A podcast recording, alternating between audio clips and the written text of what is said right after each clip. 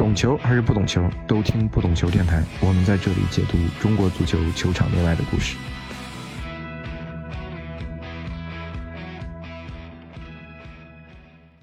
我是主播大萌，这一期是不懂球电台的番外篇——中国足球升级系列，关注从中冠联赛冲乙成功的江苏科蒂园。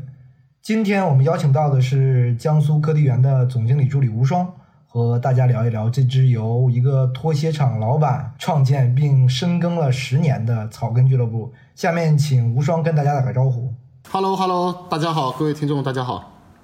我们有个节目的定番的提问啊，就是无双，你懂球吗？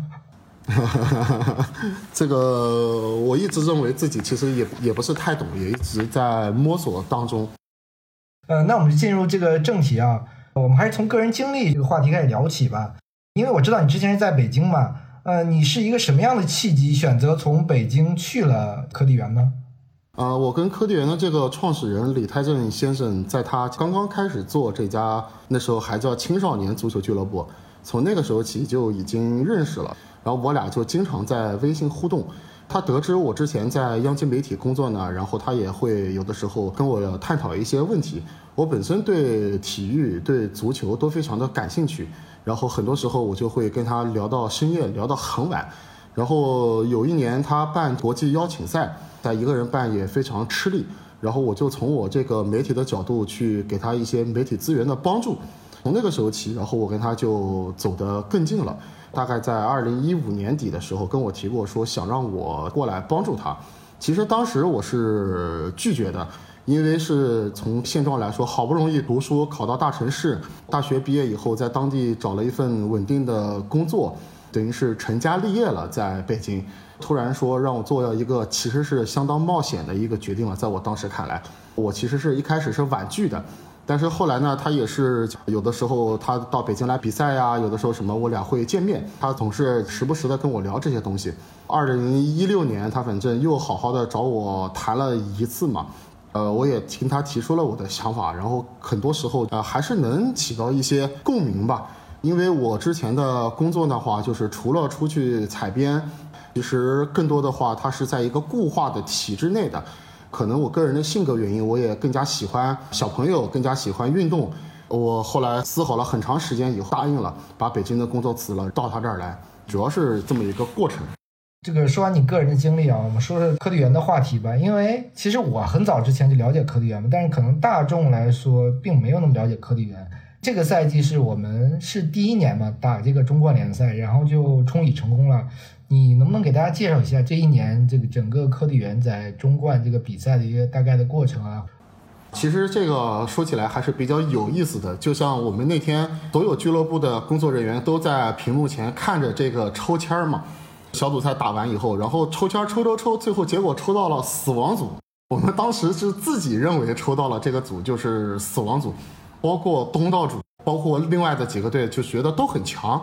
我们自己开玩笑，不会吧？第一次参加中冠就给我们分到这样的一个组。其实我们也是带着蛮大的压力来到了赛区。到了赛区以后，因为我们是第一次参加中冠比赛。发现这个所有的队伍啊，其实都大多数都住在一起，一起吃饭，一起什么。碰到了这个赛比赛的时候，又让我们其实蛮大跌眼镜的是什么呢？我们第一场就打东道主，打揭幕战，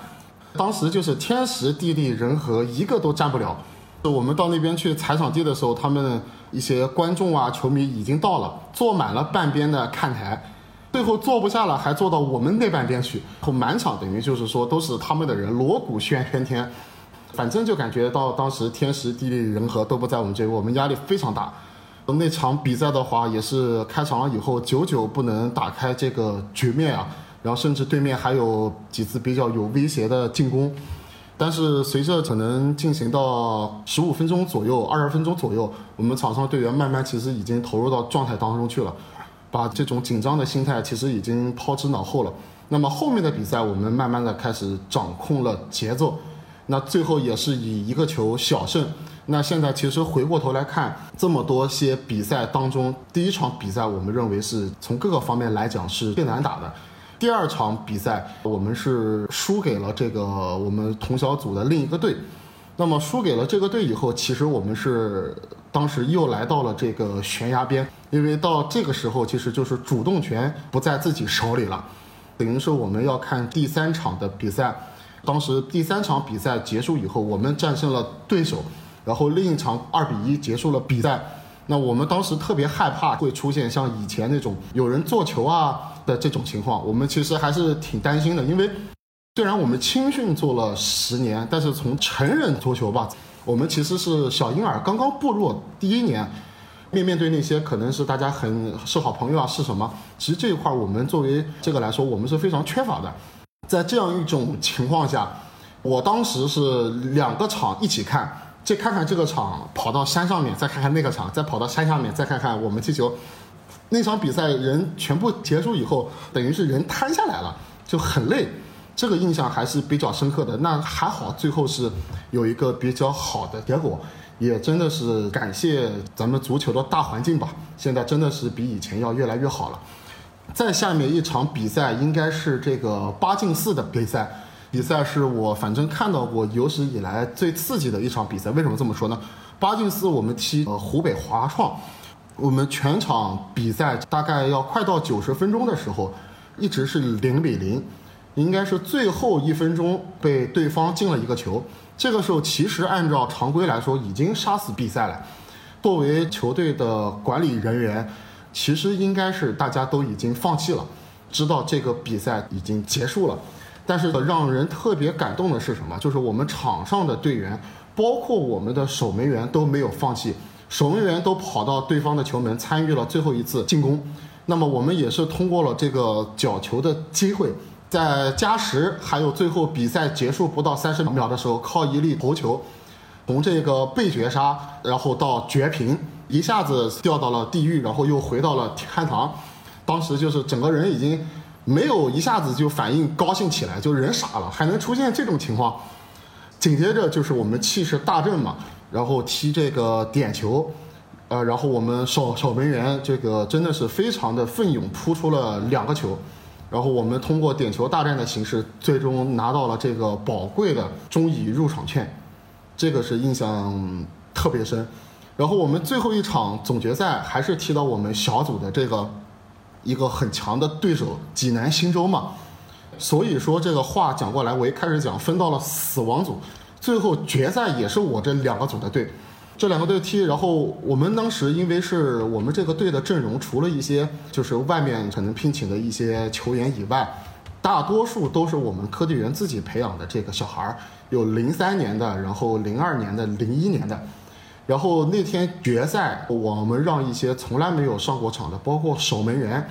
包括我们自己培养的小孩儿，一共八个，平均年龄在零三年龄段的这个小孩儿站上了决赛的赛场。那么我们这么做的目的也是说，因为我们其实一路跌跌撞撞到决赛来很不容易，那我们希望把我们是认为最关乎荣誉的一场战斗吧，让这帮小的们去踢。毕竟未来中乙也好，或者是什么也好，我们的这个职业平台是他们的舞台嘛，把这一场全部留给他们，这个让人没想到的时候，这个是应该是我跟老李事后也在聊，这个是我们近几年看过最精彩的一场比赛，完全打出了自己的东西，展现出了一种初生牛犊不怕虎的这种感觉，虽然最后非常可惜。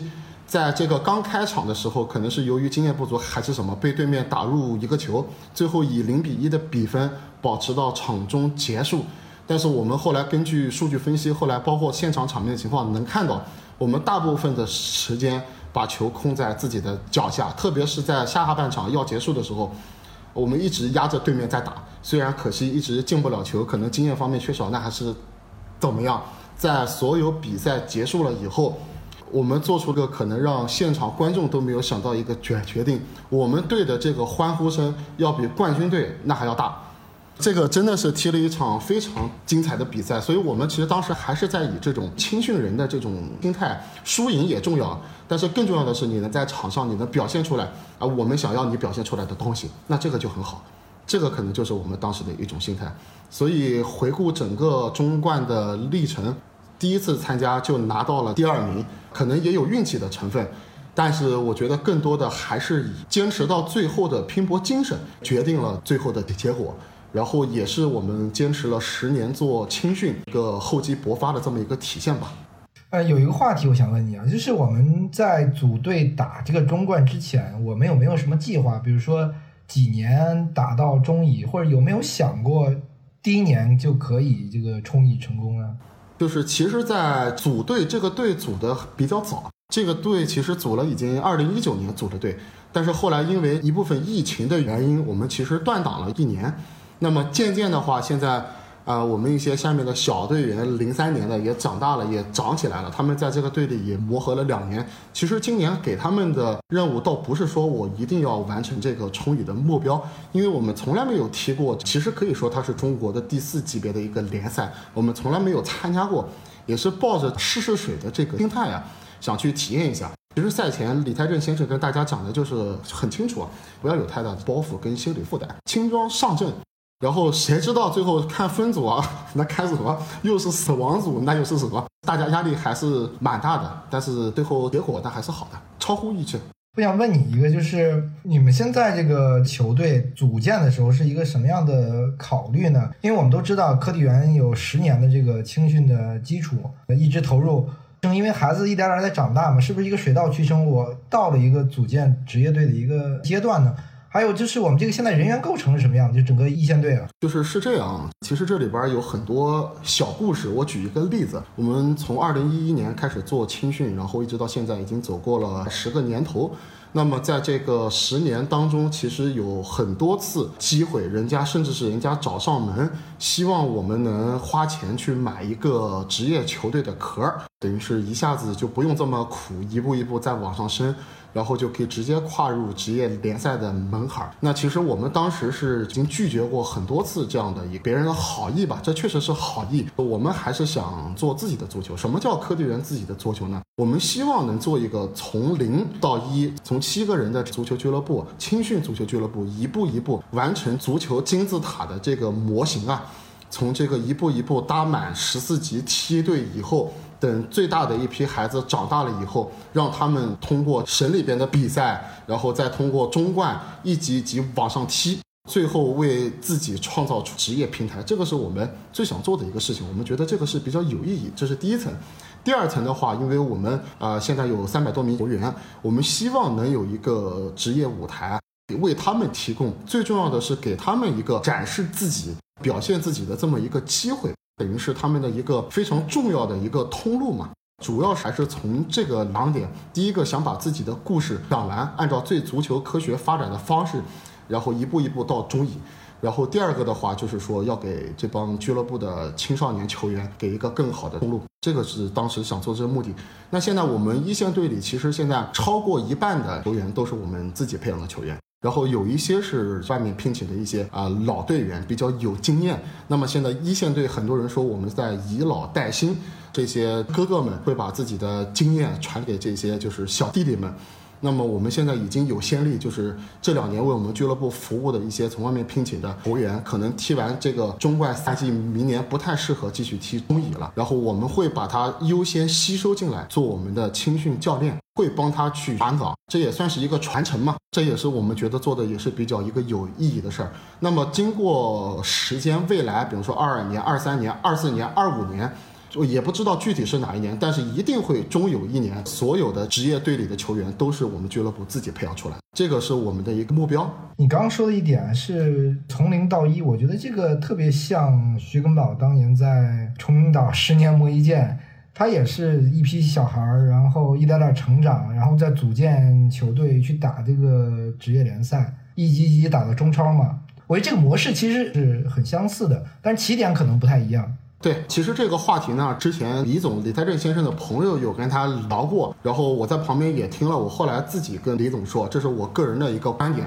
我觉得好多人说您现在像徐根宝一样，我认为其实您跟徐根宝是完完全全不一样的。根宝本身是中国足球人，在业内有资源，你是一个做拖鞋的小老板。你完完全全是跟他是比不了，就是从我个人的角度，你能做到今天的成就，第一个呢，可以说你在向徐根宝致敬，没问题。但是如果说你跟他一样的话，我是有反对意见的。我觉得你更不容易，这个是我给他的原话。你这么说，我就其实想特别想聊聊这个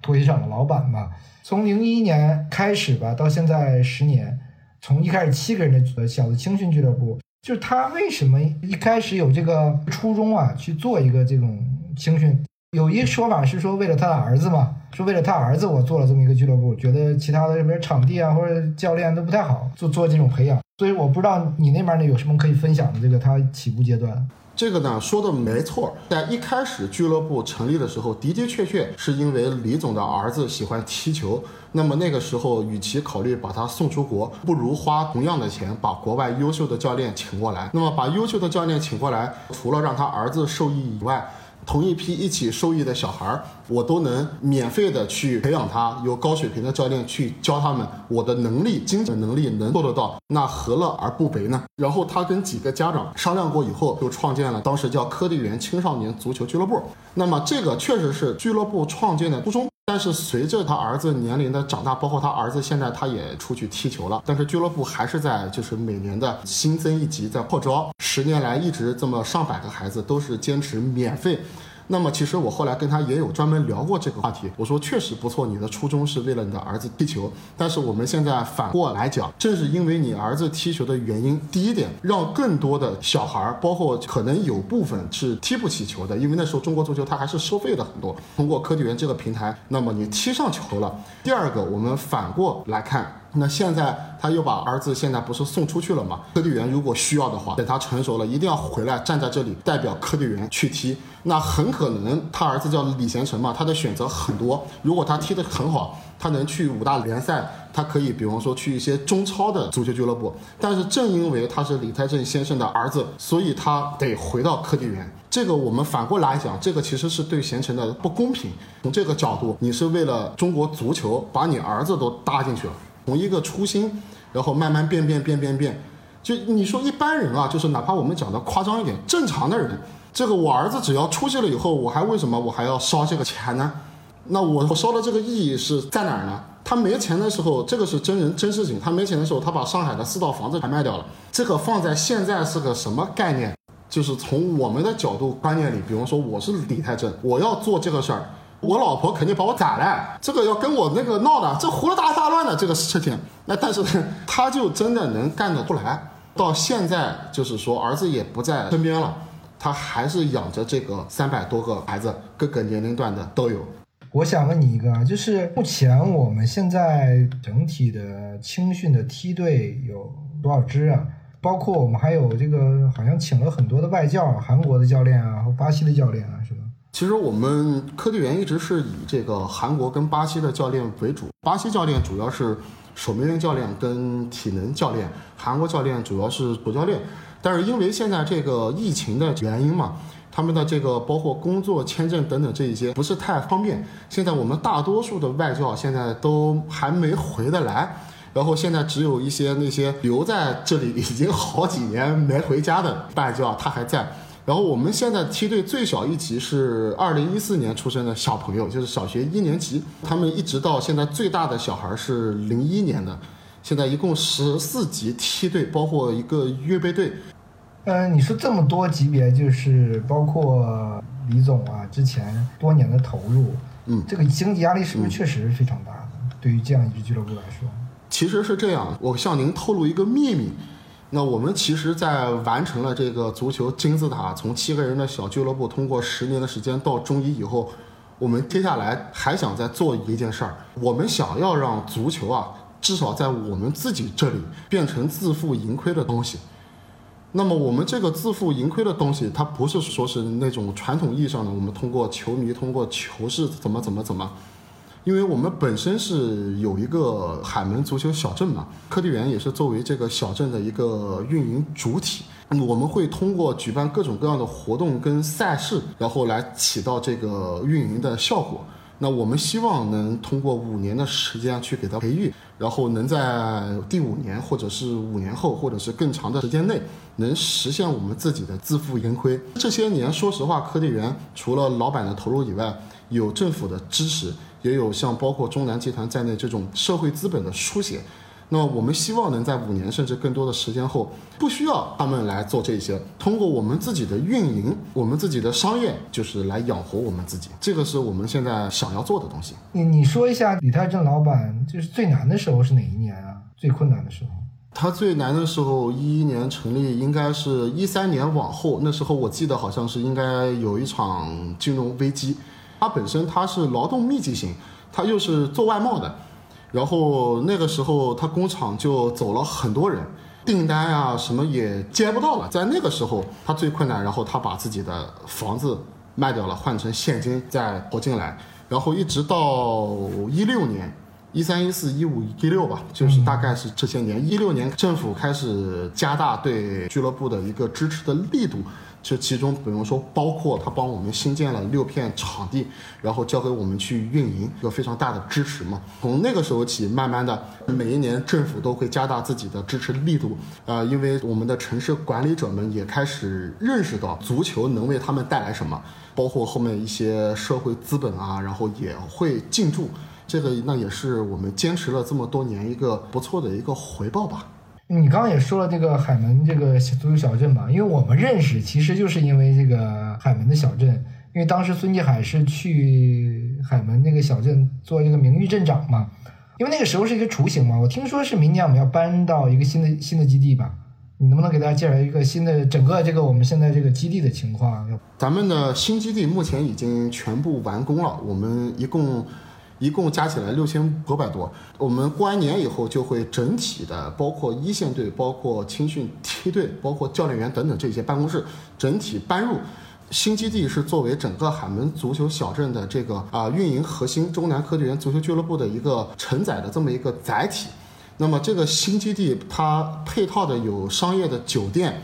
然后有球员的公寓宿舍。有一个不带跑道可同时容纳八千人的一个主赛场，还有外立面，它还有一些这个商业，它是以等于是一个半开放的这么一个城市体育综合体。那么我们会通过刚刚所说的这个，我们想在下一个十年实现这个自负盈盈亏，就是以这个新基地为基础，因为它这个新基地在我们的设计任务书里，它现在就是已经建成了这个可同时容纳一千两百人。同时居住、生活跟比赛的这么一个综合性的场馆，那么我们会通过完成的这个硬件的条件，来逐步逐步去实现我们的这个运营。现在多少块场地啊？现在是这样，现在加上新基地的一共是九片场地，现在已经完全能这个满足我们自己队伍的训练跟比赛。但是说是，比如说我们展开运营了以后，未来我们还会再加盖五到六片，在二零二二年五到六片场。因为我们知道以前科技园是不是还办过一些国际性的邀请赛，有点像鲁能足校之前办的那种比赛啊。是，我们科技园其实，在疫情允许的情况下，我们每年是会办这个叫中南科技园杯校园足球国际邀请赛。然后这个比赛呢，它主要是针对的是 U 十四年龄段的这些球员。然后其实像每年的话，我们办像这种巴西的克鲁塞罗、西班牙的格拉纳达，然后韩国包括朝鲜的这些国少队，然后包括中国的同年龄段的国少队都会来参加我们质量非常高的这个比赛。这个是我们的一个品牌赛事，已经连续举办了八年，然后在第九年的时间，因为疫情的原因就断档了嘛。等条件允许，我们正式搬过去以后，二零二二年我们还会再办。就是正好基地也启用了，然后接待能力也肯定提高了嘛。还有一个话题，我想问问你，你觉得啊，因为科技园我知道它有一些体教结合的一些东西，可能和其他的一些传统的就是精英培训的有点不一样。就是你觉得你们科技园最大的特点是什么？就是这个这个俱乐部有区别于其他的青训或者说职业俱乐部的点在哪儿？可以这么去讲，就是我觉得。我在科技员的身上，我看到了我个人认为我心目中中国足球最好的模样。我知道这个话讲了以后可能会遭很多人这个喷，但但是这个就是我最真实的我自己的一个感受。为什么这么说呢？因为俱乐部的它的这个理念叫做好人、读好书、踢好球。首先是做好人，然后是读好书，最后是踢好球。因为不是说所有踢球的小孩最后都能成为职业运动员，但是你只要把人做好。把书你稍微念念好，你将来到社会上无论干什么，你都不会太差的。这个就是我们一个育人的、培养人的这么一个理念。像您刚刚说的这些教体结合，我们不是说是集中统一的把这些小孩都放在一起去念书。我们每天早上有好几辆大巴车在我们的门口等，等着这些小孩上车以后，把他们分散到各个学校里，插在不同的班级，跟那些普通的学生一样，接受这个九年义务教育，打好他们的基础。然后等他们放了学以后，再由大巴车把他们接回来，回到俱乐部里来，再进行训练。晚上还给他们请他们学校里的老师过来，给他们安排晚自习。即使是在这样的情况下，那我们现在也发现。他们的大多数孩子的这个成绩，并不如那些每天都坐在课桌前全力以赴去学习的小朋友们。那么通过这种情况下呢，我们也从俱乐部的层面也得到了政府各级领导的支持，帮我们打通了很多这个上学的通路，让他们可以通过自己的特长，比方说我真的因为受过很严重的伤，或者说我的天赋就到这儿，我不能去踢足球了，那么我就去上大学去读相关的专业。他们会在上大学的期间，把所有他们能考的这些教练证、他们的这个包括教师证、裁判员证等等这一些，全部拿到手。等他们拿到手毕业的时候，我们现在最大的一批上大学的孩子离毕业大概还有两年，我们会跟当地教育局也谈好了，会优先招聘他们。如果个别非常优秀的，会鼓励他们去考事业编制，把他们作为校园足球的老师。再分散到各个所需要的这个高校去。第一个让他们学有所用，第二个希望他们学有所成，第三个那也是作为俱乐部也好，或者说作为海门足球也好，或者说作为中国青少年足球也好，对我们校园足球的一个反哺，这个是我们一直在做的事情。我们知道科地园已经做了十年了嘛？呃，之前看一些各级国字号啊，这个名单里面也有很多这个科地园入选的一些球员。但是不是我们现在最大的年龄段是在零一二十岁？呃，目前就是我们最大的年龄段，对，是在零一。就是我们俱乐部现在出品的球员、培养的球员，我知道是张瑜是在华夏幸福已经踢上这个河北队，现在是踢上中超了。然后像恒大的零三年龄段的林杰，然后上海申花的那现在应该是在 U 二三政策下上场的那个叫金顺凯、朱启文。包括之前河北华夏的那个宋新涛，都是科地人培养的啊。那现在就是我们留洋的也有是吧？王博文和李贤成是在都在德国吗？对，他们在已经在德国第五级别联赛在踢球了，并且都是以主力的身份经常取得进球。一个是中场，一个是前腰，他们两个现在一个是零三年的，一个是零二年的。应该会在二零二二年，可能还会往德国更高级别的联赛上，可能他要上的。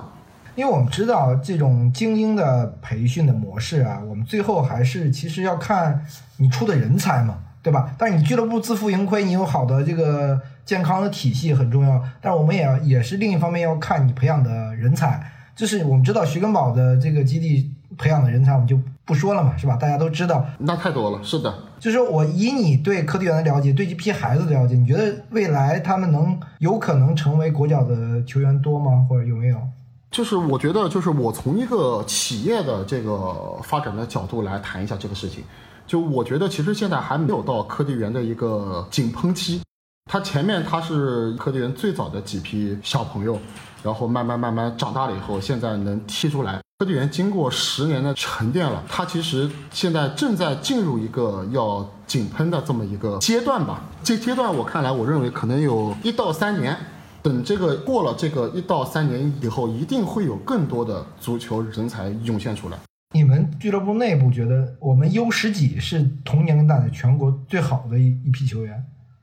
其实从这个角度来说的话，第一个说王婆卖瓜，这个我看下面几个都不错。然后第二个的话，你像现在，因为现在我们组了一个预备队，然后现在一些零三零四的好多球员现在都已经进入我们的预备队里了。那么现在其实属于梯队的，现在是从这个零五年龄段开始。那么我觉得我们现在这个零五年龄段就非常不错。还有一个，我们今年是还拿了全运会第四，是吧？对我们等于是以整建制的模式，代表江苏参加中华人民共和国全运会 U 十八组别的足球项目，也是拿到了全国第四名的好成绩。很多人半开玩笑的讲，说是你是一个县级市的这么一家俱乐部里的一个队伍，打败人家以及全省之力的这么一个队。呃，最后想问一个话题啊，就是您说，嗯，明年我们要踢这个，不是明年了，其实今年了吧，要踢这个中乙联赛。我不知道中乙的投入应该会比中冠更大吗？我们这个是压力对于俱乐部来说是不是也很大？这个赛季的目标又是什么？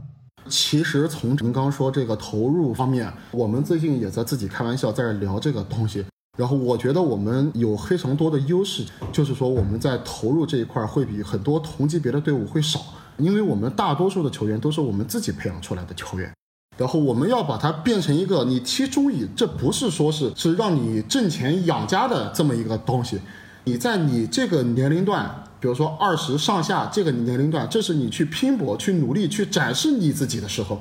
那么是我们是提供一个这样的平台给你。那么我们认为，除了中超以外，就是可能中国有这么多边一级、两级、三级这个比赛。这个像中乙这一种就是比较基础的这种职业联赛，就是应该更多的让这种年轻人去给他机会，而不是说是我中超退下来，我上了四四十岁了要或者三十多岁了，我还站在这样的，我个人认为不应该是这样子。它的良性发展应该是让更多年轻的球员去展示自己，通过自己的努力被更高级别的联赛或者球队去操纵，这个才是我们心目中的这么一个样子。所以从这个角度来说，我们的反而投入的。从人员的成本上，没有其他的球队这么突出或者叫有特点。跟我们自己比，肯定得比中冠这一年投入要多了嘛。对，这个会，这个肯定会比这个多。还是以我们的自己的球员为主，然后我们也会从梯队里或者从预备队里来挑选一些踢球的更合适的小孩再往上踢。按你说的这个，是我们明年打中乙，我们的青自己青训的这个人员的比重会比打中冠的时候要多，我是可以这么理解？不会比中冠时候少，对此也会维持现在的这个现状。我们感谢无双跟大家分享科技园的一些成长的经历，因为毕竟是一家十年的草根俱乐部，一步一步走到了现在的中乙俱乐部。我们感谢无双这期和大家分享，我们下期见。谢谢陈老师，谢谢各位听众，拜拜。